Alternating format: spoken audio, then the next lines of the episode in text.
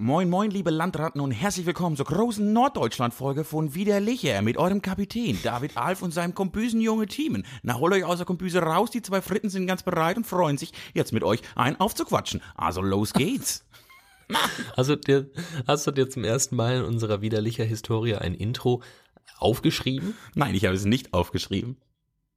Das war in jedem Fall sehr, sehr schön. Das war auch von meiner Seite. ordentlicher Freestyle. Willkommen. Ähm, ich wäre jetzt äh, grundsätzlich in der Lage dazu, so einen Berliner Slang hier an den Tag zu legen, aber meine Stimmung am frühen Morgen heute, wir haben Dienstag, lässt es noch nicht zu. Auch die ähm, Aufnahmebedingungen bei mir sind äh, rudimentär. Ich bin inzwischen in einer, wieder in einer neuen Wohnung. Und ähm, hier ist alles ein bisschen komplizierter mit Aufnahmen. Ähm, auch weil, ich weiß nicht, ob ihr es hört, ich hoffe ja nicht, so ein Piepen. Hört ihr auch dieses Piepen, wenn ich nichts sage? Ich höre es nicht. Ähm, ja, das ist, das ist doof. Also ich hoffe, dass ihr es nicht hört. Wenn ihr es hört, sorry. Ähm, ja. Und aber oh, ich mach mal ein Bild. Ich mach mal ein Bild, was ich gerade. Ich gucke nämlich aus dem Fenster. Ich habe das Mikro auf ähm, meine Fensterbank gestellt. Ich gucke aus dem Fenster und was ich da sehe, ist ein Graffiti und dieses Graffiti sagt und es passt perfekt zu dir. Warte. Moin, moin. Na, guck mal. Moin, moin. Ja, das ist äh, ziemlich genau meine, meine Wohlfühl, also fühle ich mich gerade. Ich fühle mich richtig moin moin. Ich Das bin in Norddeutschland und es ist sehr, sehr früh. Ich bin sehr weit in Norddeutschland, also viel mehr, viel mehr in Norddeutschland geht gar nicht. Wollen wir, wollen wir direkt mal ins äh, in der Drinks starten, damit wir jetzt nicht uns so völlig verheddern in, ah, weil ich bin so verhedderig heute. Ich bin heute richtig hedderig unterwegs. Ja, äh, dann dann Wollen wir los. wir, ja. Was hast du denn? Was trinkst du denn für eines? Ich habe ich, ich, äh, ich habe ja, ich habe ein Problem. Mal wieder habe ich mit dem Bier ein Problem. Und zwar äh, bin ich ja in Norddeutschland und muss ja, ich habe gedacht, ich muss irgendwas Nordisches trinken. Nun haben wir ja letzte Folge schon festgestellt, dass ich einfach äh, herbes Bier nicht meins ist. Ja. Und jetzt habe ich versucht, eine Lösung zu finden. Und ich habe, glaube ich, etwas Okayes gefunden. Also ich kann's, ich ertrag's. Ich trinke ein Und- Becks Gold. Ui. Ui, ah, hm. Ja, das kann man machen. Das ist auch für einen für einen frühen Morgen ganz gut. Ja, ein richtig gutes Frühstücksbier. Und Frühstückspilz. gutes Frühstücksbier. Ich mal richtig gutes Frühstücksbecks. ja, ich habe eben noch gesagt, dass äh, das Einzige, was ich jetzt nicht möchte, ist ein Bier trinken. Aber was macht man nicht alles für den nicht vorhandenen Erfolg mit diesem Podcast? Warum denn nicht vorhanden? Also, ähm, Weil wir hier schlafen und nicht wissen. ähm, du, Prost, ne? Prost. Prost. Ja, auf euch und uns und alles, was wir lieben. Lecker Schmecker. Es geht schon erstaunlich gut, muss ich sagen. Natürlich, du hast dir ja hoffentlich auch wieder eine ordentliche Alkoholkrankheit zugelegt im Urlaub. Das macht Ach, man doch so. Nee, gar nicht, ne? Ich bin eigentlich, also fast schon im Aktivurlaub. Wow. Ich äh, bin ganz viel schwimmen und war gestern 30 Kilometer Radfahren. Es ist nicht mega weit, aber durch den, durch den Gegenwind, der hier, das ist ja ganz interessant. Man fährt in vier Himmelsrichtungen und von allen, allen Seiten hat man Gegenwind. Das war eine, die erste Erkenntnis, die ich an der Nordsee hatte. Ja. Äh, und und da mal Fahrradfahren war dann doch schon anstrengender. Äh, ich war schon ein bisschen laufen, Badminton spielen. Wir haben eine Badmintonhalle, richtig gut. Richtig, macht richtig Spaß. Da ist ja was los bei euch. Ja, richtig rund. Vielleicht musst du mir also ganz viel erzählen aus deinem Leben, weil bei mir äh, passiert, ja, das passiert, also so. Ich habe jetzt alles erzählt, ne? Mehr mache ich nicht. Ich esse noch und, und liege rum. Und ab und zu bin ich in der Sauna und lese ein Buch. Das sind Isst meine. du viel Fisch? Ich habe, ja, äh, mehr als normal. Äh, Er ist nur, er hat äh, Qualitätsunterschiede. Also manchmal, manchmal esse ich Fisch und denke, wow, das ist der beste Fisch meines Lebens. Und Mhm. dann esse ich am nächsten Tag wieder einen Fisch und denke, naja, vielleicht morgen, vielleicht morgen wieder ein Schnitzel. Nee, aber das ist schon geil. Ich bin, ich, ich liebe ja Fisch, ich liebe die See, ich liebe das Meer, es ist alles richtig gut. Warst du schon im Meer? Äh, nein. Warum? Und weil das zurzeit äh, so blöd Ebbe und Flut hat. Und zwar ist mittags immer Ebbe und abends immer Flut und abends aber schon ein bisschen kühl. Und dann will man da nicht mehr unbedingt ins Meer.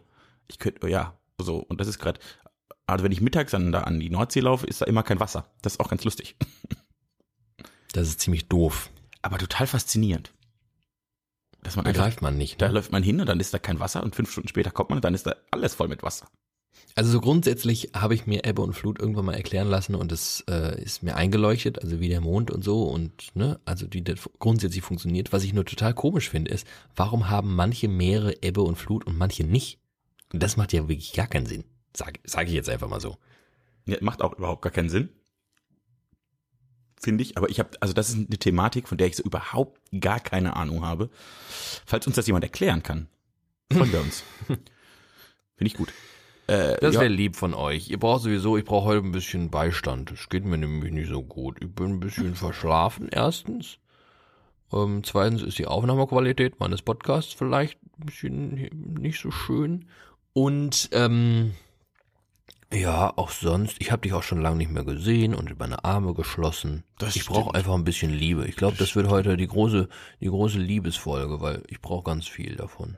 oh, Und sollen wir da direkt mal reinstarten in die große Liebesfolge und einem, in klar. einer Frage, die ich mir, das hört man ein bisschen, dass ich meinen Kopf so aufstütze auf meine Arme, ne? wie, so ein, wie so ein Depressiver, der aus dem Fenster starrt. Ähm, Dingsi, äh, hier. Jo. Und zwar hat eine ähm, Freundin letztens erzählt, dass ihre Mutter folgende These aufgestellt hat. Und zwar, dass wenn äh, bei einem Ehepaar oder einem Paar, äh, einem heterosexuellen Paar muss man noch dazu sagen, wenn bei einem heterosexuellen Paar nach vielen Jahren einer oder eine der Partner stirbt, dann ist sie der festen Überzeugung, dass es besser ist, dass Männer in der Regel vor ihren Frauen sterben, weil Männer mit dem Tod ihrer Frau weniger gut klarkommen als Frauen mit dem Tod ihrer Männer. Und ich sage ja zu dieser Theorie. Wie siehst du das? ich äh, hm, bin jetzt ein bisschen über, also mein erster Gedanke war, ja, völlig richtig. Ich, wenn man so die, die älteren Paare durchgeht, die ich kenne, bei denen das so ist, sind die Männer vor allem auch noch in dieser unserer, ich sag mal, Großväter und älteren Väter, also wenn man, wenn man ältere Väter hat, geht das auch. In dieser Generation sind die Männer ja gar nicht lebensfähig. Die sitzen dann ja, Ja. apathisch in ihrer Küche, können sich noch ein Bier öffnen und weiß nicht. Toast schmieren. Also mein Opa, der wurde sehr früh Witwer. Und der war jetzt nicht so der, der, der, der Mann, der den Haushalt schmeißt und so. Ganz im Gegenteil. Und irgendwann kam der Tag, an dem er eine Dosensuppe aus einem flachen Teller aß. er saß in seiner Küche und hat eine Suppe gegessen aus einem flachen Teller. Da war nicht so viel drin, weil das geht ja nicht. Und wenn ich an dieses Bild zurückdenke, dann, äh, ja, wahrscheinlich hat die gute Frau hat gut recht. Das war deine erste Assoziation. Und deine zweite? dass ich jetzt natürlich das nur aus so drei, vier äh, mir bekannten Beispielen ableiten kann. Und ich äh, jetzt aus, wenn ich aus meiner guten wissenschaftlichen Erziehung heraus denke, vielleicht das einfach nicht pauschalisieren kann, sondern dass man da eher denkt, ja, gibt wahrscheinlich so, so und solche. Ja, aber so ein Trend abzulesen. Ich würde jetzt auch nicht für alle sprechen wollen, aber so, ich glaube, dass wenn man eine Tendenz nennen müsste, dann wäre es, glaube ich, aber auch heute noch so, Ich glaube, es dass kommt, auch Männer aufs, in, es kommt auch aufs Alter an.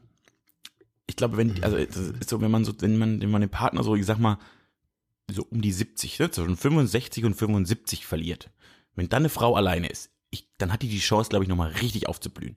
Die fährt dann die nochmal, legen noch nochmal richtig los. die legt nochmal Die richtig kauft los. sich ein Cabrio. Die, und die fährt mit ihren, mit ihren Kegelfreundinnen, die auch schon alle Witwer sind, fahren sie auf eine Kreuzfahrt durch die Norderney, an der Norderney, irgend so ein Scheiß, äh, oder, oder, oder machen, oder macht jetzt irgendwie noch eine Radtour und kauft sich nochmal so ein E-Bike und fährt, oh, ich habe so viele E-Bikes gestern gesehen, ja, äh, kauft sich so ein E-Bike und fährt durch die Gegend, oder so, so, so, so. Oder geht nach Nordafrika und macht ein bisschen Sexurlaub. Richtig, weil da sind ja die Schwänze länger, das weiß man auch, richtig gut. Das will sie nochmal erleben auf ihre jungen Tage. Und äh, Dabei weiß sie ja bis heute nicht, dass die längsten Schwänze in Blittersdorf auf sie warten. Das weiß ja jeder. Das ist natürlich, aber das ist ein Geheimwissen. Das wäre ja, dann würden ja noch mehr Frauen dieses Dorf erobern wollen. Das sind ja jetzt schon die, die Männer in Blittersdorf sind ja jetzt schon wie warme. Semmel, wie warme Semmel gehen die weg. Wenn du da als Junge auf die, wenn du da als Junge in die Pubertät kommst, da stehen die Schlange, da kannst du dir eine, eine vor der Wohnung kannst du dir eine wegnehmen. Äh, nee, genau. Und dann, ich glaube, dass so in dem Alter Frauen nochmal richtig, richtig aufblühen können. Das können Männer, glaube ich, nicht. Die sind dann, die sind dann völlig lost. Die sind dann gerade so frische Rentner, haben gedacht, so, Ja. jetzt fahre ich mit meiner Liebsten los und die kocht dann jeden Abend und ich setze mich hin und mache ein Kreuzworträtsel. So irgendwie. Und ich glaube, die sind dann völlig lost. Wenn aber das nochmal zehn Jahre später ist, also irgendwie so Mitte 80, ne? Mhm. ich habe dann im, also ich habe da den persönlichen Eindruck, dass da oft auch die Männer so ein bisschen noch fitter sind, wenn sie es bis dahin geschafft haben. Dann sind da die Männer, die, die nochmal sonntags morgens zum Frühshoppen gehen und nochmal mit dem Fahrrad auf den Friedhof fahren und die Frauen eher, die, die faul zu Hause rumliegen und sagen, ich kann nicht mehr, bin so alt, ich werde bald sterben. Die, äh, dementsprechend glaube ich, dass es da dann wieder umgekehrt sein könnte, aber äh, so um die 70 ist, glaube ich, könnte für Frauen im richtigen Moment, für eine Frau im richtigen Moment um die 70 zweiter Frühling. Na gut, also da äh, wickelt sich ja auch im Prinzip eine Handlungsanweisung ab für alle Frauen um die 70, die auf ihren Mann vielleicht nicht mehr so viel Bock haben, weil da habt ihr noch laut Teamen G äh, die große Chance, mal richtig durchzustarten. Ähm, Einfach mal töten. einfach mehr töten. Ach Gott, das soll doch der Liebespodcast werden, nicht der große, der große der große Mord-Podcast. Äh, Eieieiei. ich habe mir eben, als, als bevor wir hier gestartet haben und ich das alles so ein bisschen eingerichtet habe, mich hier so ein bisschen muckelig, habe ich mir gemacht und alles schön, Lichtchen angemacht. Und ich habe, also ich bin ja praktisch direkt vor diesem Podcast aufgestanden. Das war meine erste Ja, Hand. ich auch. Ja, mehr habe ich heute noch gar nicht gemacht. Ja. Äh, Und ich lief dann die ganze Zeit in Boxershorts hier rum und habe das alles so, habe das alles so aufgebaut. Und dann habe ich so kurz überlegt, ob ich jetzt einfach in Shorts mit ihr podcaste. Ja. Oh, das Bier spricht aus mir. Äh, genau. Und irgendwie äh, äh, hat das meine, meine Scham nicht so gelassen. Ich musste mir eine Hose anziehen. Wow. Ist verrückt, ne? Ich, ich habe jetzt eine kurze Hose an, die ist auch mega bequem und auch nicht viel mehr Stoff drum. Aber irgendwie fühle ich mich angezogener. Also ich sag mal so, ich sitze hier in Unterhose. Haben mir gedacht. Ich saß auch bei der letzten Folge schon äh, in Boxershorts da. Also, nee, da bin ich ja völlig schmerzbefreit. Irgendwie ist das für mich, ich weiß nicht, ich muss da, ich muss mich da ausgefertigt machen, um meinen meinen Gedanken durch die Welt zu schlendern. Muss ich mich, muss ich eine Hose anziehen. Eine Das ist mir, Kerze anzünden. ja, ist mir eben so aufgefallen. Finde ich total faszinierend. Dass ich, oh, nicht, nicht, ich muss mal Das irgendwann, wirklich- irgendwann werde ich es mal versuchen und mal gucken, ob es jemand raushört, dass ich keine Hose trage beim Podcast. Aber das Andererseits ähm, gl glaube ich aber, dass da schon auch was, was, was dran ist. Man sagt ja zum Beispiel über, über, wenn, wenn Leute so wahnsinnig unordentlich sind und in so unordentlichen Umständen arbeiten, weil sie irgendwie einen völlig unaufgeräumten Schreibtisch haben oder so, sagen sie immer, so wie es im Kopf aussieht, sieht es auch im Zimmer aus. Oder umgekehrt, so wie es auch im Zimmer aussieht, sieht es auch im Kopf aus. Das heißt, es, es ist ja im Prinzip die, die These, dass man lieber mal vorher aufräumen sollte, bevor man irgendwas Wichtiges tut, weil dann ist es im Kopf auch ein bisschen ordentlicher. Glaube ich, ähm, ja, glaube ich auch in Teilen dran. Ich glaube nur, dass mit dem Chaos unterschiedliche Leute unterschiedlich gut fertig werden. Ähm, aber ich glaube schon, dass auch das sich anziehen äh, etwas mit einem macht. Ich glaube, ab dem Moment, wo du dich anziehst, was du ja in der Regel für andere Leute machst, ich glaube, wären uns andere Leute egal, würden wir entweder nackt oder weiß ich nicht, wie rumlaufen, vor Das allem wär bei so diesen schön. Temperaturen. Das wäre so schön. Ähm, und man, man schlüpft ja ab dann in so eine Rolle. Man ist ja dann im Prinzip vorzeigbar. Und zwar nicht nur durch sein Äußeres, sondern durch, man ist dann, ab jetzt kann man sich der, der Gesellschaft aussetzen. Und wahrscheinlich äh, macht das sogar was mit deiner Art und Weise, wie du hier dann im Podcast wirkst. Könnte ich mir gut vorstellen. Während ich hier in meiner Unterhose, wie so ein, also ihr müsst euch vorstellen, ich habe mein Mikrofon auf dem, auf dem Fensterbrett, auf der Innenseite des Fensters, ähm, habe einen Stuhl vor das Fenster gerückt, aber wie das halt so ist bei Stühlen, die Lehne ist halt weiter hinten als die Beine, aber ich muss mit dem Mund schon relativ weit nach, also relativ nah am Mikro sein. Ich muss mich also nach vorne lehnen. Lehne also mit beiden Armen auf dem Heizkörper unterm Fenster, glotze aus dem Fenster und laber vor mich hin, das Ganze in Unterhose. Ich komme mir vor wie so ein 65-jähriger alter Mann aus dem, aus dem Pott, ja, aus Dortmund, der äh, ja, seine Weisheiten von sich gibt. Was für ein mind-blowing Moment. Ich habe mich ein Leben lang gefragt, was die Omas aus dem Dorf alle machen, wenn die so an der Fensterlade hängen und rausgucken. Die, haben gar nicht, die haben gar nicht, die haben gar nicht die Leute beobachtet, die haben alle miteinander gepodcastet. Es gab einen geheimen Oma-Podcast in jedem Dorf Deutschlands.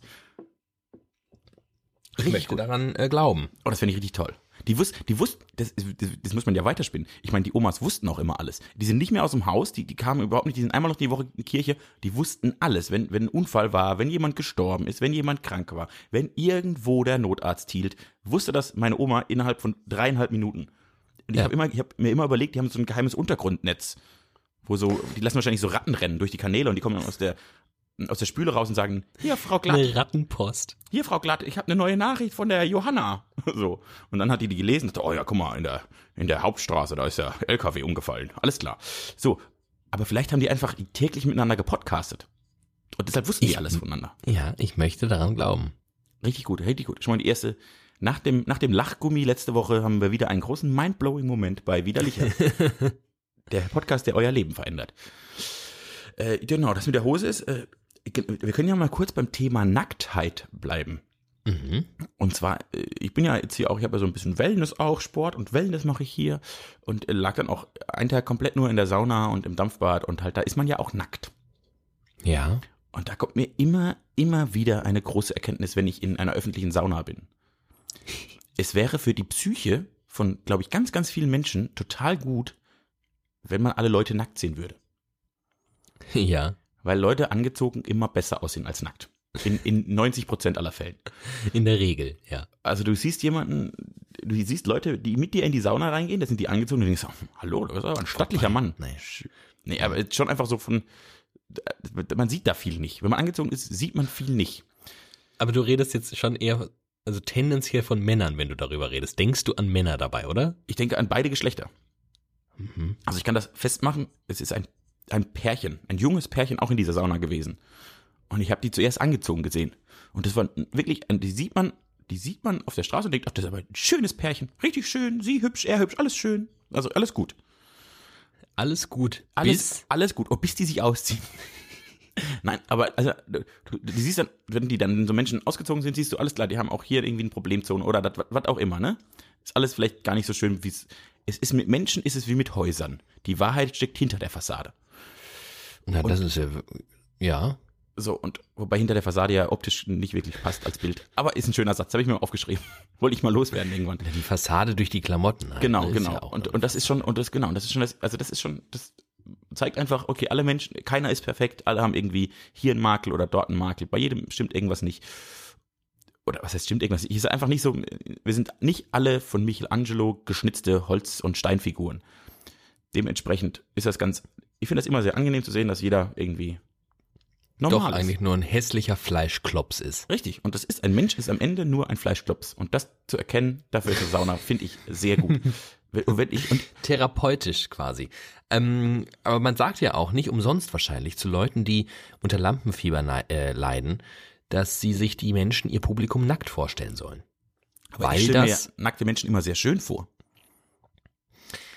Wir sind Aber ja, es hat auch eine Art von Hilflosigkeit, glaube ich. Ich glaube, man ist nackt auch ähm, auf eine andere Art und Weise verwundbar, also weil ich man glaube, eben diese Rolle nicht beschlüpft. ja, also ich glaube, ähm, nur wer nackt souverän ist, ist immer souverän. Das, das wäre, oh ja, das ist nicht schlecht.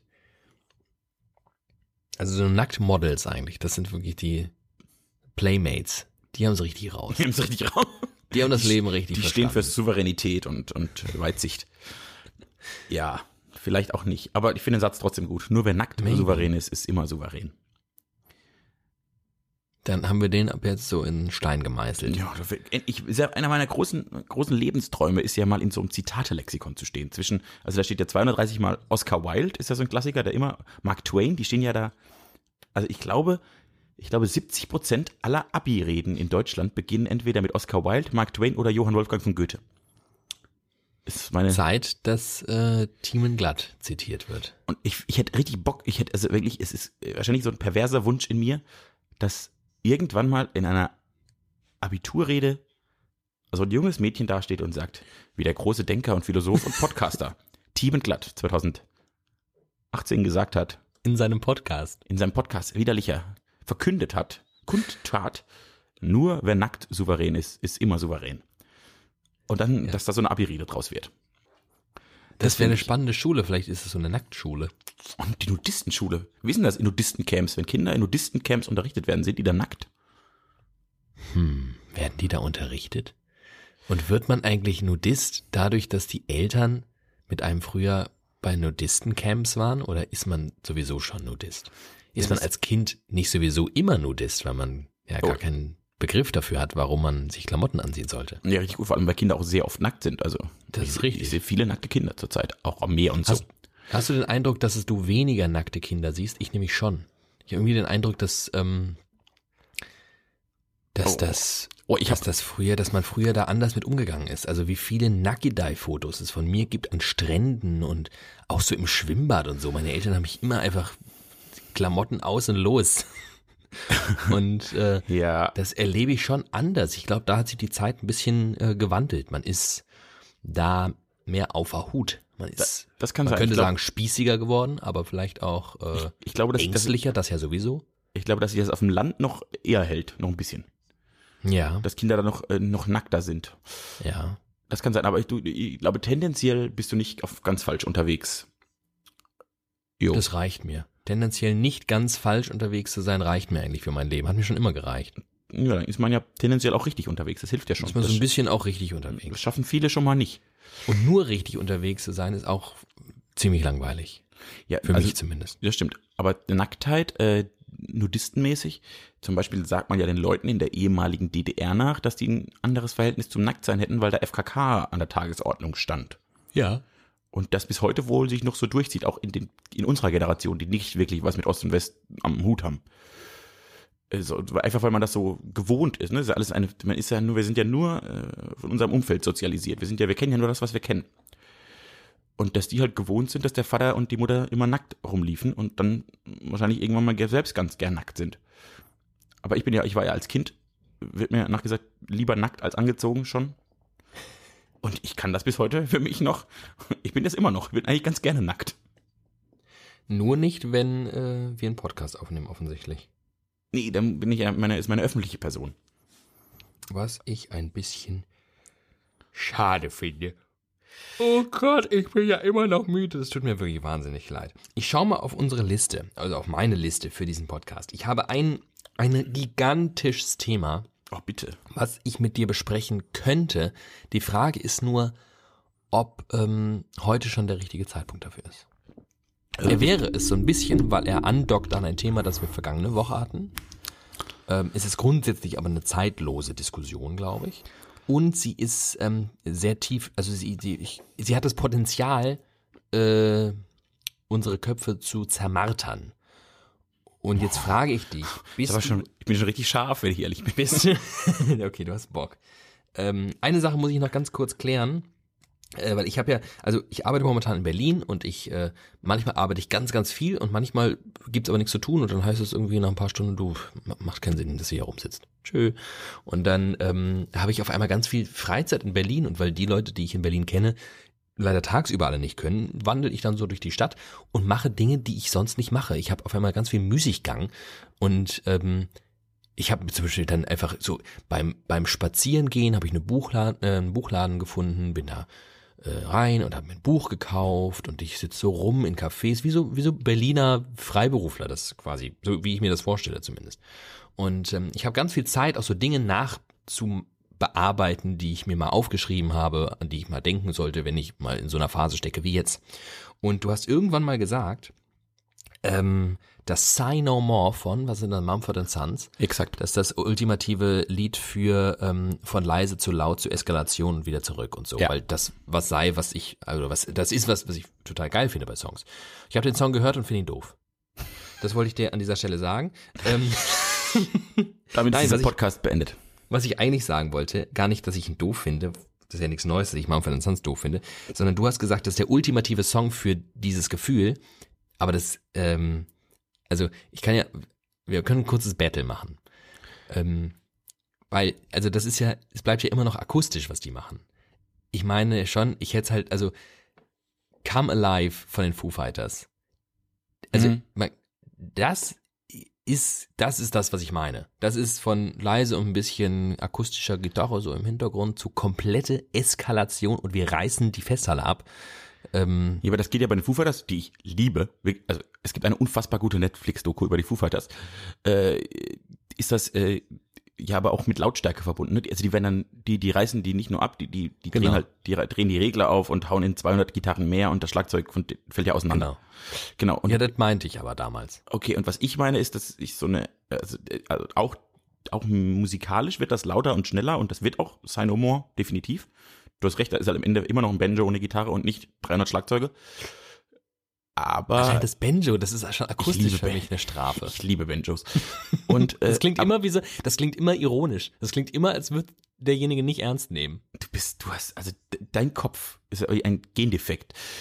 Und äh, Äh, und ich finde aber, dass sein Humor energetisch so, also das ist mir viel wichtiger. Ich, ich finde, dass die Energie so von, von, wir, wir starten gar wie so ein Flugzeugstart aus Energie. Ich kann gar nicht, ich kann gar nicht, ich könnte jetzt gar nicht sagen, was da musikalisch sich groß verändert. Ich kann nur sagen, dass in mir das Lied mich so wie ein Flug, wie ein Torpedo, der abgefeuert wird. So fühle ich mich bei dem Lied. Und das habe ich bei dem Lied am krassesten. Deshalb ist das mein ultimatives nach vorne Geh-Lied. Okay. Dann, äh, dann ist das hiermit ähm, abgesegnet und von mir auch offiziell ähm, erlaubt. Zertifiziert. Also, ähm, das war noch eine kleine Sache, die ich, die hake ich jetzt hier ab. So, fertig. Und jetzt könnten wir entweder, du merkst, ich ähm, kreise hier noch ein bisschen drumherum, entweder mit dem großen Komplex starten oder ähm, ich hau mal was Kleines zwischendurch rein, weil ich habe mir was überlegt, wie wir so, wie wir genau so Situationen lösen. Wenn wir nicht genau wissen, wohin soll die Reise heute gehen und in was für einer Stimmung sind wir so und einfach, dass man irgendein Futter hat, was man einfach easy reinschmeißen kann und was ich jetzt reinschmeißen würde und uns bleibt dann aber noch genug Futter für die nächsten 24 Ausgaben. Das klingt ja nach einem perfiden Plan. Und zwar habe ich ein paar ähm, Bewerbungsfragen äh, aufgeschrieben, Oh Gott, bist du gut. die die Oxford University ihren Bewerbern stellt. Ich glaube, dass du. Oh Gott, ist das gut. Oh, das, oh ist das gut. Und es sind keine Fragen wie, äh, was ist die Quadratwurzel aus 423? Warum Sondern- möchten die Journalist werden? Genau. Warum ist Journalismus auch im 21. Jahrhundert noch wichtig? Warum öffentlich-rechtlicher Rundfunk? Ähm, sondern das sind Fragen, wo man erstens abfragt, wissen die Leute ungefähr, worüber sie reden? Haben sie die Zusammenhänge auf der Welt halbwegs im Blick? Und sind sie in der Lage, Gedanken zu fassen? Es geht gar nicht darum, ob sie ihn richtig oder falsch äh, bekommen. So. Und daraus kommen ganz äh, interessante Fragen. Soll ich mal mit der ersten beginnen? Ich bin, ich bin, ich bin nervös, als hätte ich jetzt gerade ein Bewerbungsgespräch. Also stell dir vor, du hast dich gerade bei der University of Oxford ähm, beworben für den Studiengang äh, Humoristic ähm, Entertainment. Wow. Und ähm, ich als Ich habe dein, Journalismus an der Uni Mainz studiert. Ich glaube, das ist ziemlich ähnlich. Als dein Dekan äh, frage dich jetzt folgende Frage. Ich, ich habe sie auf Deutsch übersetzt. Das ist sehr nett, weil ich, bin hier, sehr, ich ne? kann auch sehr schlecht Englisch. Das muss man wissen. Wäre es von Bedeutung, wenn Tiger aussterben würden? Oh, richtig gut. Äh, ja. Und zwar. Fertig. Ja, ach so. Und zwar, weil sich Wespen, der Fe- äh, unser natürlicher, äh, aktueller Feind, aktuell, sehr gut farblich hinter Tigern verstecken können. Deshalb vermehren die sich zurzeit so krass, weil die sich alle hinter Tigern verstecken. Die äh, Wespen sind ja quasi auch die kleinen, das sind ja, das sind ja kleine Tiger. Aus Die denen wird ja, Tiger- das ist ja ähnlich wie bei Raupen und den Schmetterlingen. Die Tiger der ja- Lüfte. Genau, also nur dass eine Wespe ist ja ein Evolutionsstatus vor dem Tiger. Also die kokonieren sich dann auch irgendwann ein, wenn das ein Verb denn ist, ich weiß es nicht genau. Äh, jedenfalls ziehen sich in einen Kokon zurück und heraus kommt der Tiger. So sieht's aus. Und, Und- wäre der Tiger ausgestorben, gäbe es dementsprechend keine Wespen mehr. Was ja an sich kein? Problem wäre. Auf den ersten Blick genau, die, auf den ersten Blick würden alle jubeln, aber auf den zweiten Blick denkt man ja gar nicht dran, was die Wespen in ihrer Freizeit nämlich alles machen. Na, die häkeln und stricken nämlich. Ja, das weiß nämlich keiner. Aber wer versteckt sich hinter den Wespen? Wer hat den Glück, dass es Wespen gibt, sodass man sich freut, wenn man, ne, wer freut, man freut sich, dass man Bienen sieht. Ja, aber das liegt ja auch auf der Hand. Die Tigerente. die, die Tigerente. Und gäbe es keinen Tiger, gäbe es keine Tigerente, gäbe es keinen Tigerentenclub, ich hätte nie Fernsehen geguckt und würde jetzt nicht hier sitzen. Kinder hätten keinen Spaß mehr in ihrer Kindheit. Günther Kastenfrosch wäre arbeitslos. Und wer kokainabhängig? Ein Kokainabhängiger, ein krass Drogensüchtiger, der wird immer im Berghain. In so einem, so ein ganz grüner Frosch in so einem weißen Unterhemd. Wird immer so tanzen. Das wäre fatal. Für Günther Und deswegen wäre es sinnvoll, dass Tiger nicht aussterben. Also wenn mich Oxford, wenn uns, also wenn wir keinen Studienplatz an Oxford bekommen, weiß ich auch nicht. An, an Oxford. Das war schon völlig falsch. Ähm, ja, gut, ich glaube ehrlicherweise, dass wir nicht genommen werden würden, wenn wir das so sagen. Hast du noch eine andere Frage? Ja, Ich hab's nicht so mit Tieren. das stimmt ich auch nicht. Was mache ich denn mal? Ach, nehmen wir das. Wenn du entweder Regenwälder oder Korallenriffe retten könntest, für was würdest du dich entscheiden? Relativ einfache Fragen, wie ich finde. Jetzt würde ich ja, ich, ich glaube, tief in meinem Hinter, Hinterköpfchen, dass Korallenriffe mehr äh, Sauerstoff erzeugen. Oh. Das ist jetzt natürlich eine haltlose Vermutung. Ich weiß nicht, wie ich drauf komme, aber in mir sagt irgendwas, dass Korallen sehr, sehr viel Sauerstoff erzeugen. Die sorgen dafür, dass das Meer voll mit Sauerstoff ist. Und man liest ja aktuell sehr viel davon, dass das Meer zu wenig Sauerstoff in sich trägt und dass alles beschissen ist für uns. Ich glaube auch, ja. wenn, die Meer, wenn die Meere weg sind, sind wir, sind wir noch schneller weg, als wenn die Bäume weg sind. Dann sind wir auch schnell weg. Aber Wasser ist schon so das Grundding von allem. Mhm und äh, also ich glaube auch sehr, sehr viel Sauerstoff, den wir, den wir Menschen brauchen, wird nicht von den Bäumen, sondern vom Meer produziert. Und ich glaube, dass da Korallen einen großen, großen Anteil dran haben. Dementsprechend würde ich zuerst Korallenriffe retten. Und das war jetzt die ehrliche Antwort. Ja, ich, hm, das klingt sehr plausibel. Ich habe dann kurz überlegt, ob es nicht über, um die Korallenriffe noch schlechter steht als um die Regenwälder. Ähm, das, da würde ich fast sagen, hm, ja, glaube ich dran tendenziell, weil entweder ist es einfach schon komplett zugemüllt und kaputt und tot oder irgendwelche geistesgestörten Taucher kommen da mit 47 Motorbooten am Tag an und machen alles kaputt. Ähm, und die Frage ist, in welchem Zustand sind Regenwälder jetzt und in welchem Zustand sind Korallenriffe jetzt und wo lohnt es sich noch zu retten? Mit anderen Worten, sind, ist das wenige an Korallenriff überhaupt noch in der Lage, was zu reißen? Oder müssten wir nicht, weil zum Beispiel ja auch ganz viel Flora und Fauna an Regenwäldern hängt. Nicht, dass es das bei Korallenriffen nicht tun würde, aber gefühlt weniger, sage ich jetzt einfach mal. Weil zum Beispiel der Tiger, und wir haben gerade, ich meine, der Tiger wohnt im Regenwald. Und ich sag mal so, wir haben gerade eindeutig belegt, dass der nicht aussterben darf. Ja, wegen Günter Kastenfrosch. Ähm, aber ich frage mich dann, ob, ob, ob ähm, das sinnvoll sei, dann Korallenriffe lieber abzuschreiben und zu sagen, dass die, die paar, die es noch gibt, können eh nichts mehr reißen. Ich glaube, es gibt sehr, sehr, sehr viele Korallenriffs. Ich glaube, also ich glaube, auch Australien gibt gerade Unmengen an Geld aus, um das Great Barrier Reef zu retten. Ich, Dem geht's nicht so gut, ne? Nee, und ich glaube, es ist, ich, ich glaube es ist richtig, es ist richtig nötig, jetzt gerade Korallenriffe zu retten. Dementsprechend werde ich vielleicht eine kleine Petition starten, dass wir jetzt, mich hat das richtig mitgenommen jetzt. Ich möchte Korallenriffs retten.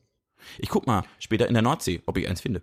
Dann rette ich das. Kannst du ein Spendenkonto, kannst du ein Spendenkonto einrichten und dann die IBAN hier ein durchsagen. Ja, ich, nee, Thiemenglatt setzt sich für Korallenriffe ein. Ich mache so ein Facebook. Wenn auch Sie ein Korallenriff ja, haben, Thiemenglatt ist Ihr Botschafter. Man kann ja jetzt auch hier äh, bei Facebook spenden. Ich werde so einen äh, Spendenaufruf bei Facebook starten, um genau um Korallenriffe zu. Ich guck mal später hier in der Nordsee, ob ich eins finde und das nehme ich dann mit nach Hause und peppel's auf und dann bringe ich wieder her.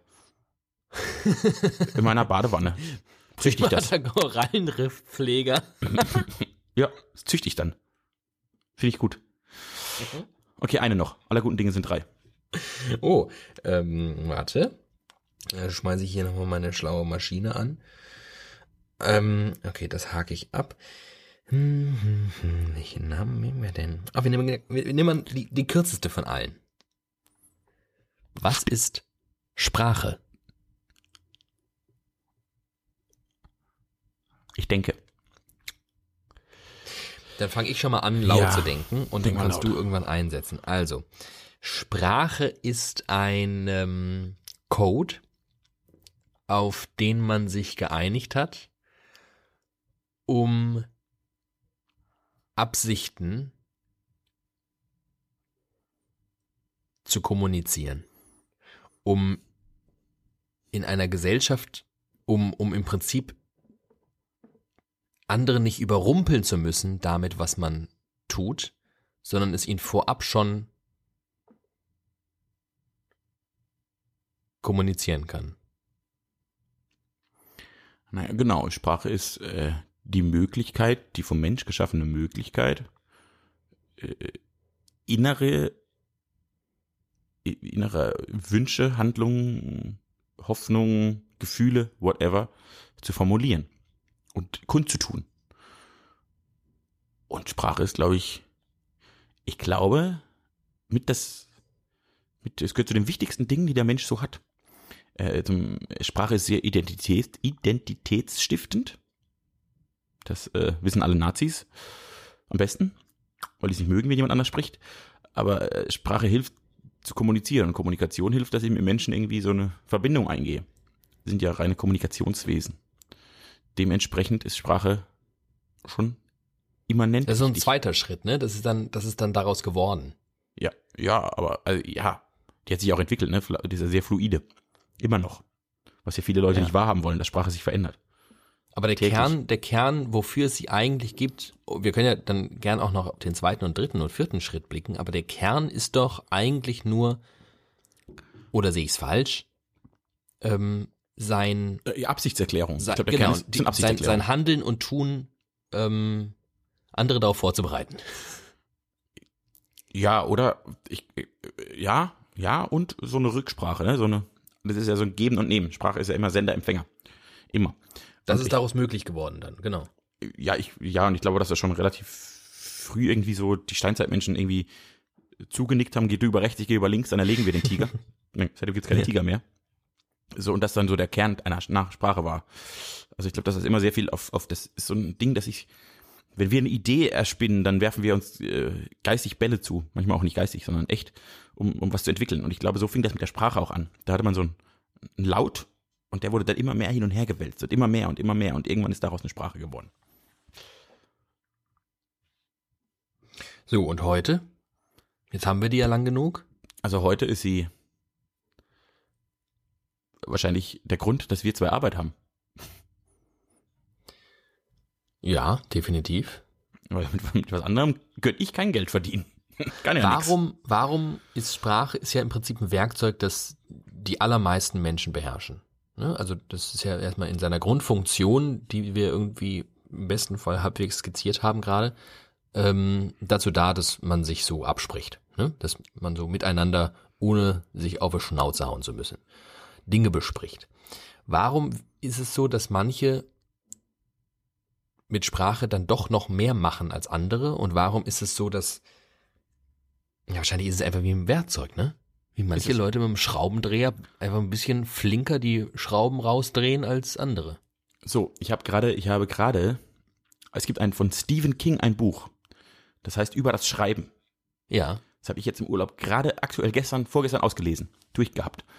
Und das äh, erklärt praktisch, ist so eine, Halb, so eine Halbbiografie von Stephen King, weil er erklärt, wie er zum Schreiben kam und wie das anfing und so.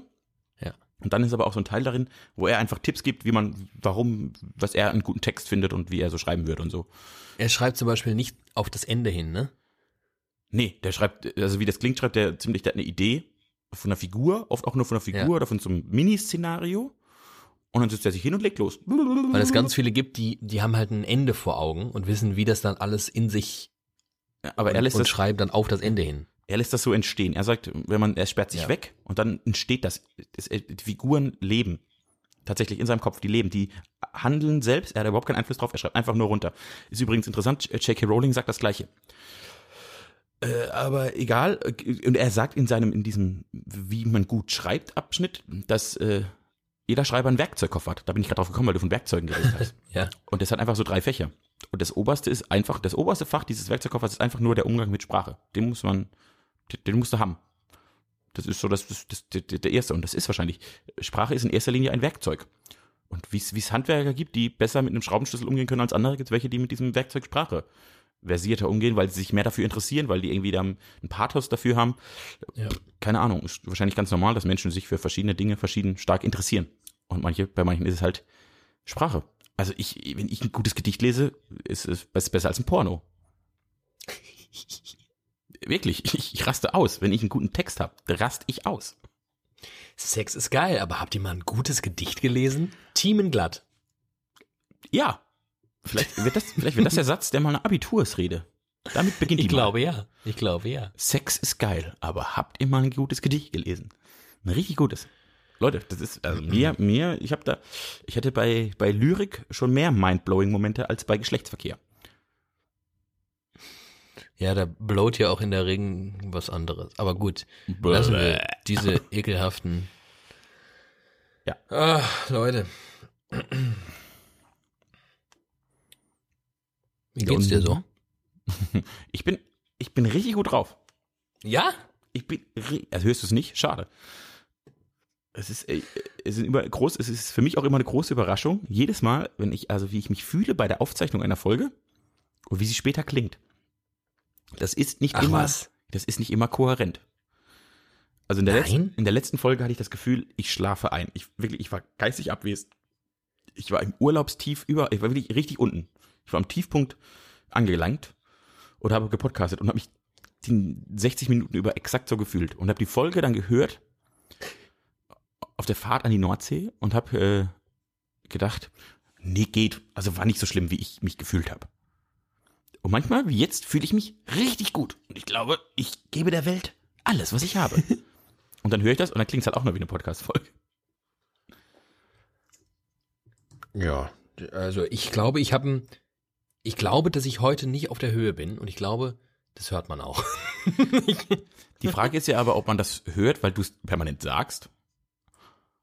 Oder ob man das hört, weil, weil du so, dich so gibst. Und ich glaube, äh, also, wenn du das sagst, dass du nicht gut drauf bist, dann, dann weiß man das. Und dann hört man das, Das auch raus. Das ist eine selbsterfüllende Prophezeiung, meinst du? Ja, aber dann höre ich es, also höre ich es auch, höre ich es als Hörer auch raus. Weil wenn du am Okay, Anfang hast, eine Sache, ja, wenn du am Anfang gesagt hast, mir geht's nicht so gut, dann denke ich bei jedem Satz, den David sagt, ach ja, stimmt, guck mal, das hat er jetzt schlecht betont, da geht's ihm nicht gut.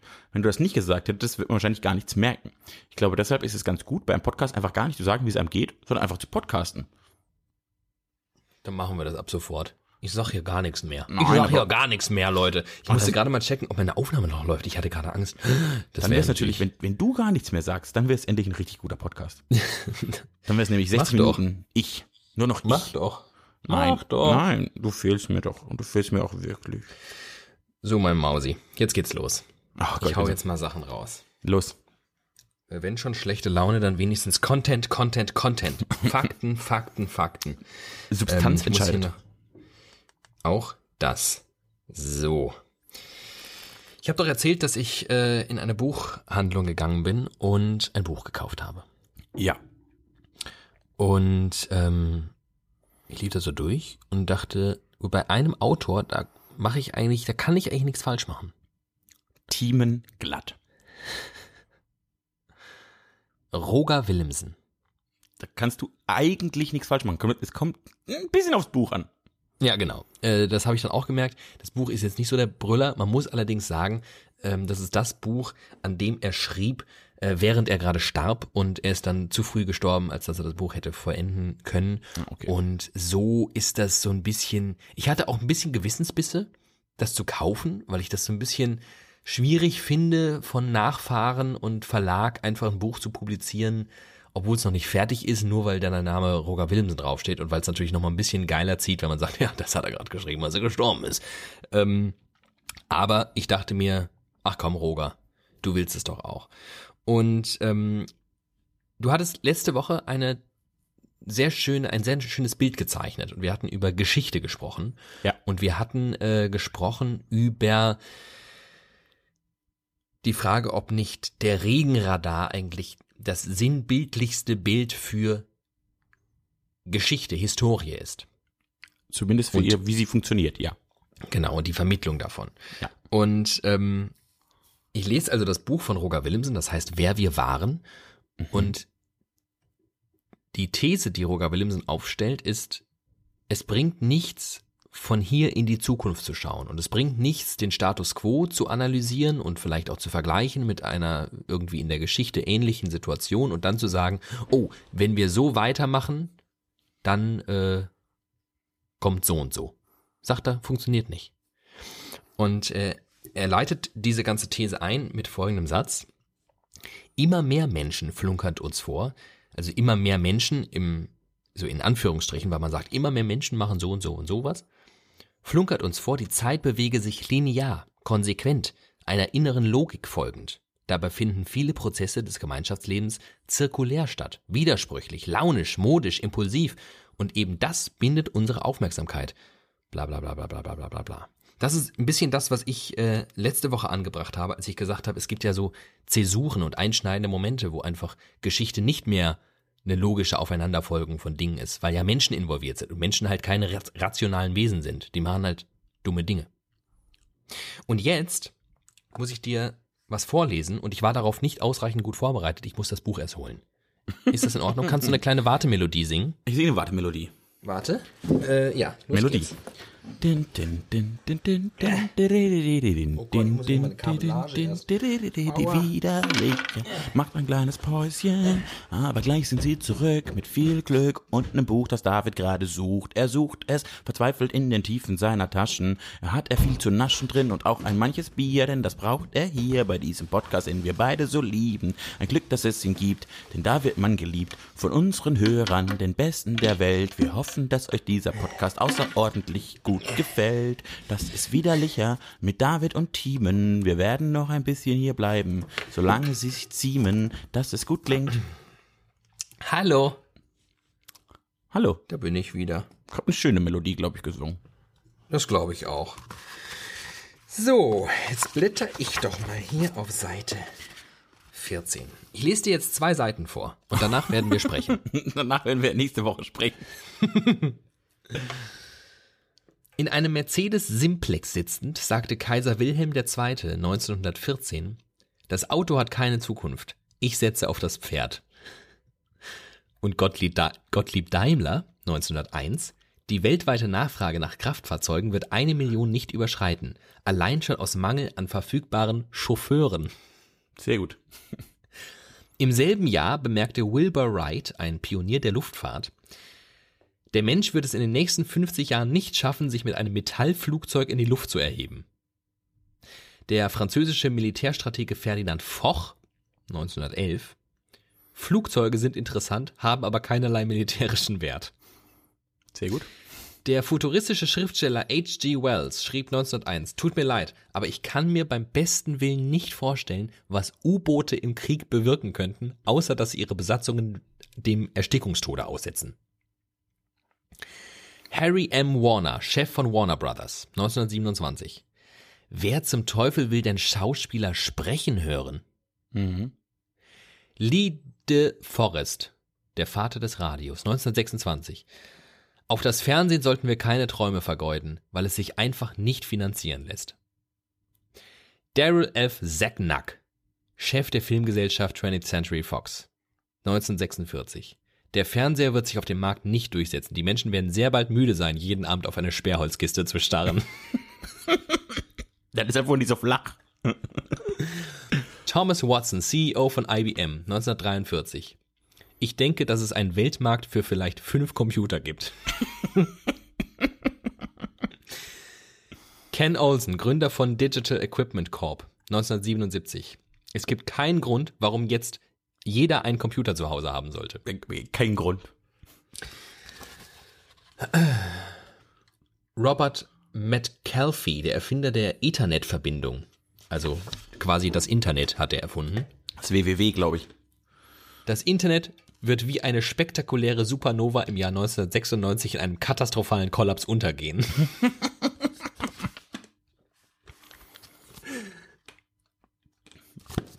so viel dazu. Das war ein Zwei-Seiten-Buch. Das ist ein sehr ganz, ganz kleines Buch. Ganz klein. Äh, äh, ja, es sind ja, äh, da gibt es ja unzählige von, ne? Und das ist mega lustig, das heute zu hören. Ich habe mehrere Gedanken dazu. Leg los. Und zwar, also das erste, worum es ja geht, ist, ob wir aus der Geschichte lernen können oder nicht, und ob das Sinn ergibt, weil das alles zwei Probleme an diesen Zitaten. Erstens glaube ich, das sind alles Leute, die noch nie in die Geschichte geguckt haben. Die waren alles dumme Leute. Und zweitens, meine erste Theorie, und zweitens äh, ist da das Problem, dass das ja sehr äh, auf sehr technisch basierte Dinge äh, geguckt wird, die es davor noch nicht gab. Es gab einfach nur keine Flugzeuge. Man, es, es war nicht in der Vorstellungskraft von Menschen fliegen zu können. Und es war nicht in der Vorstellungskraft von Menschen Auto fahren zu können. Es war nicht in der Vorstellung, also Internet, es versteht ja mein Vater bis jetzt noch nicht, das, warum das da gibt und was, was das alles kann und dass das alles kann. Und dass das eigentlich was ganz Tolles ist. Da, und von solchen Leuten, die auch in, in einem Zeitpunkt alle relativ älter waren, ist es, glaube ich, wahnsinnig schwer, eine moderne Entwicklung abschreiten zu lassen. Was ich jetzt aber zum Beispiel als Historiker sagen würde, ist, dass wenn ich mir die Epoche nach der Erfindung des Buchdrucks angucke, oder die Zeit, und die Zeit jetzt mit der Digitalisierung angucke, kann ich Parallelen feststellen. 100 Prozent. Wie sich, wie dass die Gesellschaft vor einem Umbruch steht, dass das, dass das jegliche Berufssparte einkehrt, dass es einfach alles verändert, dass es sehr, sehr viel verändern wird. Nicht alles, aber sehr, Ja. sehr viel verändern wird. Und das sind die Parallelen, die ein Historiker abzeichnen kann. Aber du kannst nicht sagen, in welche Richtung es geht. Nein, ich kann nicht sagen, dass ich kann nicht sagen, ich habe geguckt, drei Jahre nach dem Buchdruck wurde das und das erfunden, also müssen wir jetzt äh, werden jetzt Apps erfunden. Keine Ahnung, kann, kann auch niemand. Wir sind ja keine Hellseher. Will doch kein Historiker der Welt behaupten. Was ich aber sage, ist, dass eine Entwicklung wie das Internet gesellschaftlich wahnsinnig viele Veränderungen mit sich führen kann. Und es ja immer noch Leute gibt, die sagen, ja, es gibt das Internet, aber am liebsten hätte ich so wie 1950, dass die Frau am Herd steht und alles gut ist. Für die gibt es sogar eine Partei, ein Glück. Äh, aber dass, dass, dass man denen sagen kann, nein, ihr werdet die Entwicklung nicht aufhalten können. Es wird weitergehen, es wird noch viel krasser in die Richtung gehen, es wird noch so, so viel passieren. Damals war es so und so, damals hat sich das alles verändert, damals hat sich das Familienbild verändert, hat sich die Arbeitswelt verändert, hat sich am Endeffekt sogar die Politik verändert, unsere Staatsform hat sich verändert, es wurden Republiken ausgerufen im Endeffekt daraus, weil der Mensch mündiger wurde. Und Ja, ist die Frage. Zum Beispiel bin ich jetzt, ich bin tatsächlich original an einem Punkt, wo ich glaube, ich glaube ernsthaft, wir müssen uns in den nächsten ah, vielleicht 100 Jahren eine neue Staatsform überlegen. Ich bin mir ziemlich sicher, dass die demokratische Republik, wie wir sie kennen, nicht, nicht ewig haltbar wird. Und was gar nicht behauptet, dass ich die schlecht finde. Ich finde, wir haben ein relativ gutes System. Aber ich glaube, es braucht irgendwann was Neues. Und das sind so Dinge, die man aus der Geschichte abzeichnet. Die sich, das Aber du so weißt Muster. auch nicht was, ne? Also Ich habe überhaupt keine Ahnung. Ich was man, was, du meinst also, was man, was man erkennen kann, ist ähm, das, Ausmaß der Veränderung kann man abschätzen. ich glaube, es gibt Muster, die man, die man übertragen kann. Ich kann niemals sagen, wenn das passiert, also ich kann nicht sagen, wenn A passiert, passiert B und dann passiert C. Das funktioniert zumindest auf, vielleicht auf einem sehr, sehr kurzen Korridor, aber nicht, nicht über. Das war ja der kurze Korridor, der im Prinzip in der Wetterprognose steckt. Also Richtig. jetzt zu schauen, was ist in den letzten drei Tagen oder vielleicht eher drei Stunden mit der Regenwolke passiert. Genau. Wo driftet die so hin? Und es ist relativ wahrscheinlich, dass sie jetzt nächste Stunde da und da landet. exakt, aber kein Aber du kannst halt nicht, du kannst dir halt nicht das Wetterbild von vor drei Jahren anschauen und sagen, ja, wahrscheinlich, wir haben jetzt ungefähr wieder den 20. August, da muss es wahrscheinlich wieder so kommen. Genau so ist es. Ich glaube, kein Meteorologe, und das ist kein seriöser Meteorologe, sagt dir mehr als drei, vier Tage voraus, weil da wird schon sehr vage. Da kannst du vielleicht mal sagen, okay, irgendwann müsste wieder regnen, weil müsste so, aber mehr nicht, ne? Und das kann ich auch. Ich kann auch sagen, wenn es sehr lange trocken war, ist die Wahrscheinlichkeit, dass es regnet, höher. Und, und aber, äh, aber du kannst aus, aus sehr kurzen, wenn ich jetzt Wolken am Himmel, wenn ich jetzt Wolken am Himmel sehe, sage ich, oh, die Regenwahrscheinlichkeit steigt, weil das weiß ich. Und das ist sehr kurz betrachtet. Und wenn ich jetzt sehe, dass das, Das äh, speist sich aus deiner Erfahrung, dass äh, aus Wolken Regen kommt. Genau. Und das sind so kurze Abschnitte und das ist wie einem Regenradar. Und so funktioniert Geschichte. Ich kann, wenn ich jetzt, wenn ich mir die Politik der letzten vier Wochen angucke, kann ich vielleicht, äh, weil es ist ja, das machen im Prinzip Hauptstadtjournalisten machen ja nur das. Die gucken sich, wie hat, wie hat äh, zu einer zu der Thematik sich die Politik verhalten, also wird vermutlich die Abstimmung so und so ablaufen. Also sagt die Partei steht eher dafür. Ne? Das sind so kurze, kurze Sachen. Oder man merkt, der Druck auf Merkel wird wegen was auch immer sehr groß. Sie muss jetzt reagieren. Es ist immer nur, wir betrachten die sehr, sehr kurze Geschichte und äh, überlegen uns, wie es weitergehen könnte. Das machen wir eigentlich permanent. Und bei so größeren Dingen, wie jetzt der Digitalisierung, kann ich natürlich zu einem vergleichbaren Punkt in der Geschichte springen und kann mir zumindest angucken, was hat das alles verändert. Also der 30-jährige Krieg, die größte, größte Zerstörung der Menschheit ist danach passiert. Nach der Industrialisierung kamen zwei Weltkriege. Also ist es der Mensch vielleicht äh, dazu, könnte man jetzt sagen, äh, nach, nach, nach so einem riesigen Umbruch in unserem Umgang, in unserem Umfeld, in unserer Arbeitswelt, wird halt alles auf links gedreht. Und früher war die Antwort ein Krieg. Ob das heute so sein muss, das kann ich ja nicht, das weiß ich nicht. Ja, Ich genau. ich kann nicht sicher sagen, dass wieder ein Krieg kommt. Ich kann nur sagen, dass es sehr viel mit Menschen macht. Und dass Sind wir so, sind wir überhaupt als Gesellschaft dann noch so anfällig für diese Art von Veränderung? Also sind, waren nicht äh, disruptive Veränderungen in Form von Buchdruck oder äh, Industrialisierung und da war auf einmal eine Eisenbahn unterwegs und eine Dampf Dampfmaschine, war nicht ähm, die zivilisatorische Kruste damals noch so viel dünner, dass es auch mehr mit der Gesellschaft gemacht hat, als es heute machen kann? Ist Instagram wirklich, hat es so einen Impact auf uns, dass es unser ganzes Miteinander verändern wird? Nein, Instagram nicht, aber das Internet. Ich glaube, das Internet ist die, ich glaube, das Internet ist die krasseste Erfindung der Menschheit. Bisher. Krasser als der Buchdruck, krasser als, ich glaube, das, das, wir zwei sitzen hier und nehmen einen Podcast auf. Das ist marginal und scheiße, das ist ein Fliegenschiss der Weltheit, der Weltgeschichte, der Menschheit, so rum. Weltgeschichte und Menschheit. Aber das geht nur, weil es das Internet gibt. Unser tägliches Verhalten hat sich komplett verändert aufgrund des Internets. also ich glaube, also wenn überhaupt was Vergleichbares jemals stattgefunden hat, und darüber könnte man streiten, dann war das vielleicht die Industrialisierung, weil sie die komplette Arbeitswelt und damit auch die, Arbeit, die Alltag, den Alltag komplett auf den Kopf gestellt hat. Ansonsten glaube ich fast in der Menschheit gab es etwas Ähnliches noch gar nicht. Dementsprechend kann ich natürlich auch keine Prognosen starten. Ich kann nur, ich kann nur erkennen, bei großen, aus großen Veränderungen, im, dass die sehr, sehr viele Menschen betrifft, passieren oft, also das, die Veränderungen hören nicht auf. Daraus ziehen sich das, dass sich Köpfe verändern, dass sich, dass sich Weltsichten verändern, dass sich, dass sich äh, Schichten verändern. Und ich glaube, dass das jetzt passiert. Also nicht jetzt im Sinne von morgen, sondern in der nächsten Epoche, in denen über die 500, in 500 Jahren Historiker mal wieder eine, eine ganze Epoche draus machen, so ein Mittelalter. So, das machen Was sich daraus ableitet, ist für mich auch eine Frage danach, inwiefern Zukunftsvisionen eigentlich sinnvoll sind. Weil auch du sagst ja, man kann nicht sagen, was auf A folgt, ob das wirklich B sein wird und danach C kommt. Aber du könntest ja kein Unternehmen der Welt auch nur annähernd führen. Also jedes Unternehmen muss sich Gedanken machen, was nächstes Jahr passiert. Apple muss sich überlegen, wie visionär sie ein Handy gestalten, damit das nächstes Jahr noch gekauft wird. Ein ein Rundfunksender. Ich rede von Zukunftsvisionen, die ich eher in der weiteren Zukunft also, nee, das also, ist, das sind, das sind, ich finde, ich glaube, dass Experten auf diesen Gebieten, also der beste Sozialwissenschaftler der Welt, dem würde ich schon irgendwie zuhören, wenn der sagt, er glaubt, dass die Menschheit sich in den nächsten zehn Jahren, dass sie irgendwie, keine Ahnung, dümmer wird. Rein fiktiv, ne? Wobei, ja. weiß ich nicht. Da würde ich jetzt schon, ich würde jetzt die Meinung nicht völlig in die Luft pustern lassen, sondern ich glaube aber, dass natürlich das nicht dass nicht jeder Mensch, der mal im Auto geschraubt hat, sagen kann, wie sich die Autoindustrie in den nächsten zehn Jahren verändern wird. Mit Sicherheit nicht. Ich will darauf hinaus, wie du mit deiner Zukunft umgehst. Ich für meinen Teil bin ja jemand, schon immer gewesen eigentlich, der an die Zukunft gar nicht groß denkt. Also ich denke nicht weit in die Zukunft, weil ich nicht das Gefühl habe, sie in der Hand zu haben. Ich glaube nicht daran, dass dass ein Plan folgt. Ich glaube nicht, dass das vorbestimmt ist. Ich glaube auch nicht, dass das wirklich logisch aufeinander alles folgt, dass ich also sagen kann, es wäre ganz wahnsinnig sinnvoll, jetzt die und die Schritte zu machen, weil dann passiert das und das. Ich glaube schon, dass ich paar Schritte gehen kann, die einen gewissen Outcome wahrscheinlicher machen.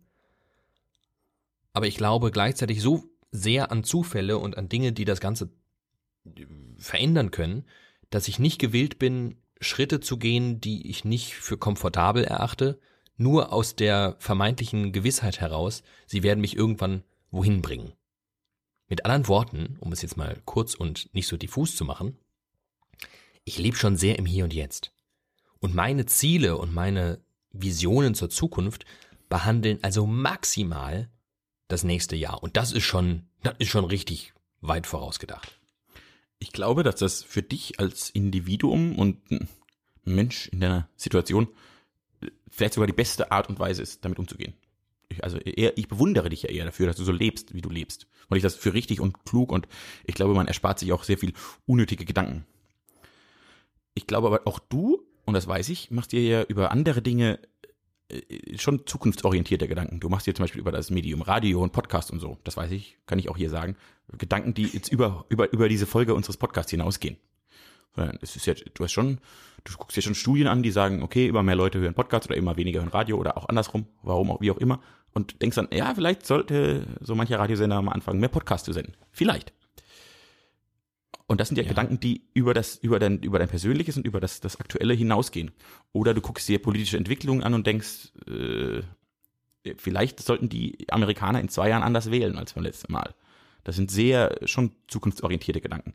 Und ich glaube, das, was, was unser Zusammenleben, was die Menschheit, was unsere, was die, äh, die, die unser Konsum und alles angeht, halte ich es für sehr, sehr wichtig, über, über, über den Moment hinaus zu achten.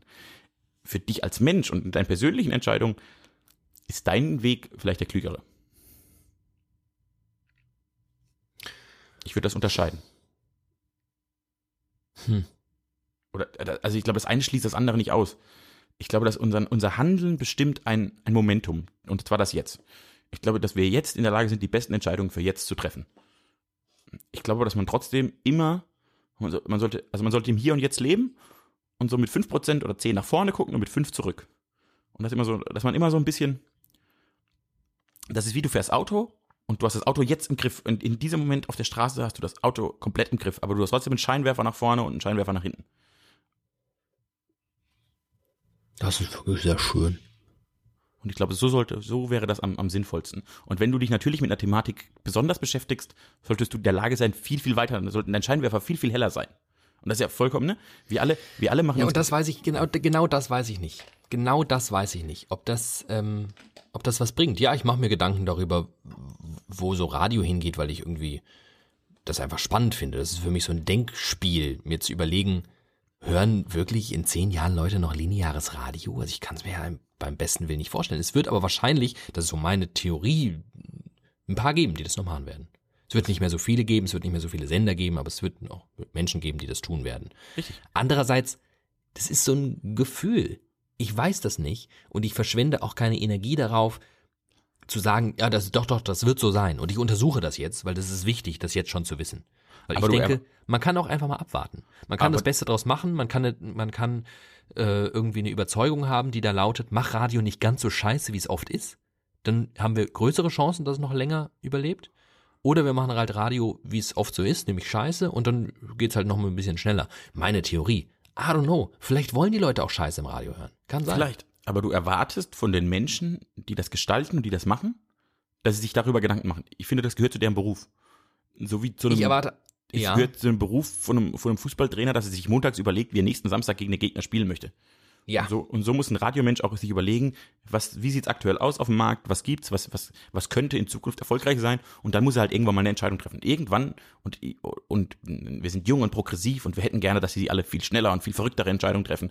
Das ist vielleicht, und da gebe ich dir recht, das ist vielleicht nicht die, die Lösung von allen Problemen, aber ich erwarte zumindest, dass ich den Eindruck habe, dass solche Leute, egal in welcher Branche, sich Gedanken machen über das Hier und Jetzt hinaus. Das gehört einfach zu deren Beruf. Das ist ein Teil des Berufes. Äh, Selbst jeder Handwerker muss sich, jeder Elektriker muss sich überlegen, was ist neu auf dem Markt, was davon könnte sich durchsetzen, wo schule ich meine Handwerker, weil das vermutlich das neue große Ding ist. Genau, so funktionieren ja aber die wenigsten Menschen. Die meisten Menschen machen das erst, wenn die IHK sagt, Leute, ihr müsst mal ganz, ganz dringend jetzt eure Mitarbeiter in äh, Blitzableitungssystemen schulen. Weil ich glaube, die wenigsten Handwerker, die wenigsten Radiosender setzen sich hin und sagen, ah, wo geht denn der Trend in den USA hin? Äh, Aber alle, aber, und jetzt kommt wieder die Geschichte, alle, die in den sollten in letzten, zehn Jahren da und da sein. aber alle, die in den letzten Jahren, egal in welcher Branche, irgendwie erfolgreich waren und da was Besonderes geschaffen haben, waren irgendwann mal bei irgendwas früh dabei. Ne, Also, Apple gehört jetzt der Multimedia-Markt, weil sie dieses Kack-iPhone auf den Markt gebracht haben. Weil sie eine Vision hatten und das umgesetzt haben. Äh, Microsoft gehört der Computermarkt, weil Bill Gates ein Arschloch ist. Und weil er relativ, relativ früh auf eine Idee gesetzt hat. Das kann man ihm ja nicht abstreiten. Und die mit aller Macht durchgesetzt hat. Also,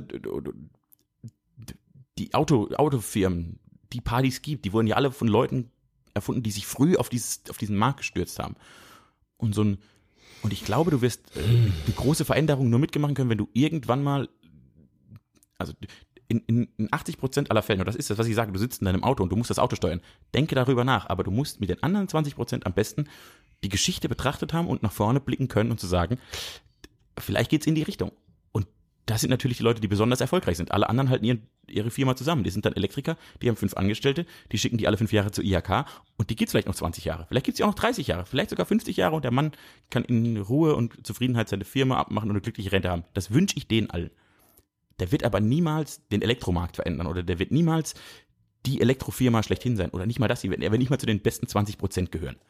Und wenn das, Das ist aber, richtig. Und wenn das Meine Theorie ist aber, ja, ich sage nur, wenn das dann, wenn dein Anspruch ist, zu den, zum besten Viertel eines Marktes oder einer, einer Gesellschaft, was auch immer zu gehören, erreicht es nicht nur jetzt den Moment äh, zu ertragen.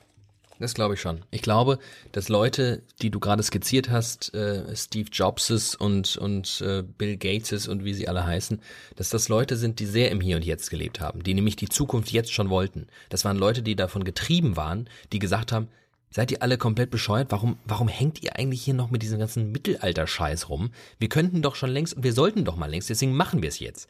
Ich glaube nicht, dass ein Bill Gates äh, da saß und eine Vision hatte von, wie er heute dasteht mit seinem Unternehmen, sondern ich glaube, der saß in seiner Garage und hat gedacht, hey, man müsste das doch einfach nur so und so oder machen wir das so und das wäre doch, hä, dann haben wir es doch, das ist doch mega geil. Genau. Er hat, ich glaube, einfach, er hat nur gesehen, was möglich ist.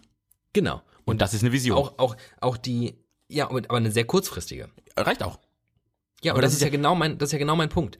Aber ich glaube, nein, ich glaube eben nicht daran, dass man weit in die Zukunft schauen muss, auch nicht um erfolgreich zu sein, auch nicht um als erstes dabei gewesen zu sein, weil wenn du als erstes irgendwo bist, bist du halt immer noch in der Gegenwart.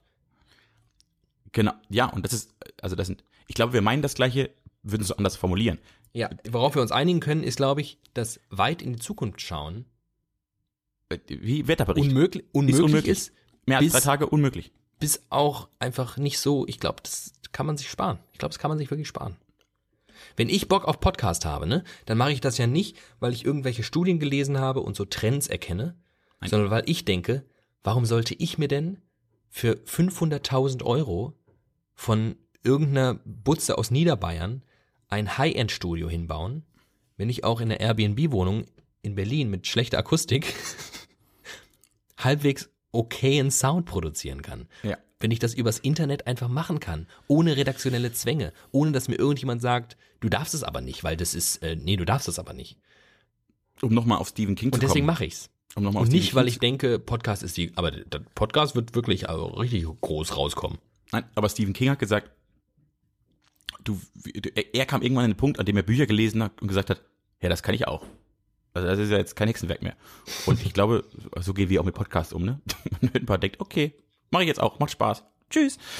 Äh, genau, und du hast recht, ich glaube, in ganz, ganz, in, in 95 Prozent aller Fällen machen langfristige Visionen auf 100 Jahre und äh, gerade in, jetzt, in der jetzigen Zeit überhaupt keinen Sinn. Ich glaube, in den meisten Fäll, Fällen ist es fast unmöglich, eine Jahresprognose korrekt zu machen. Das schafft ja kein Wirtschaftsweiser für nächstes Jahr wirklich. Ja. Die sind Experten auf ihren Gebieten.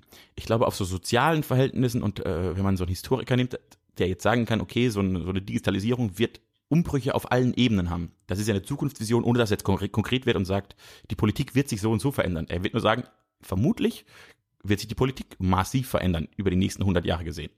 Ich glaube, dass man so eine Aussage schon treffen kann. Die ist ja auch vage genug, als dass sie eintreten kann. Und, und, je, und, je, und je präziser eine Prognose sein muss, das Original beim Wetter, je präziser eine Prognose sein muss, desto kürzer ist sie.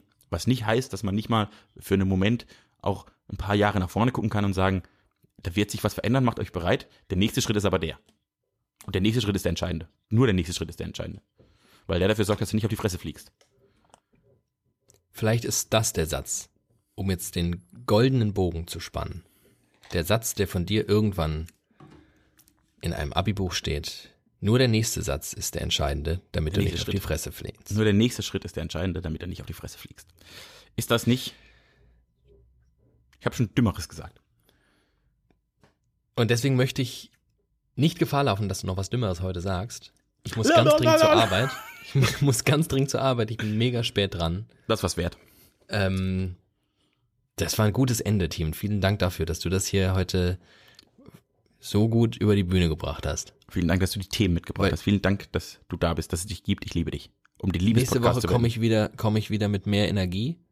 Nächste Woche bin ich vielleicht, vielleicht, vielleicht machen wir doch, vielleicht schaffen wir es ja doch irgendwann nochmal abends, Fragezeichen. Naja, das klären wir noch. Weil, Ich, äh, also ich bin gerade richtig gut. Also ich, ich bin, glaube ich, Tageszeiten. Ich bin unabhängig von Tageszeiten. du bist unabhängig von allem. Du funktionierst einfach wie eine Maschine. Bin ich. Bin eine Podcast-Maschine. Ähm, ich wünsche euch eine wunderbare Woche.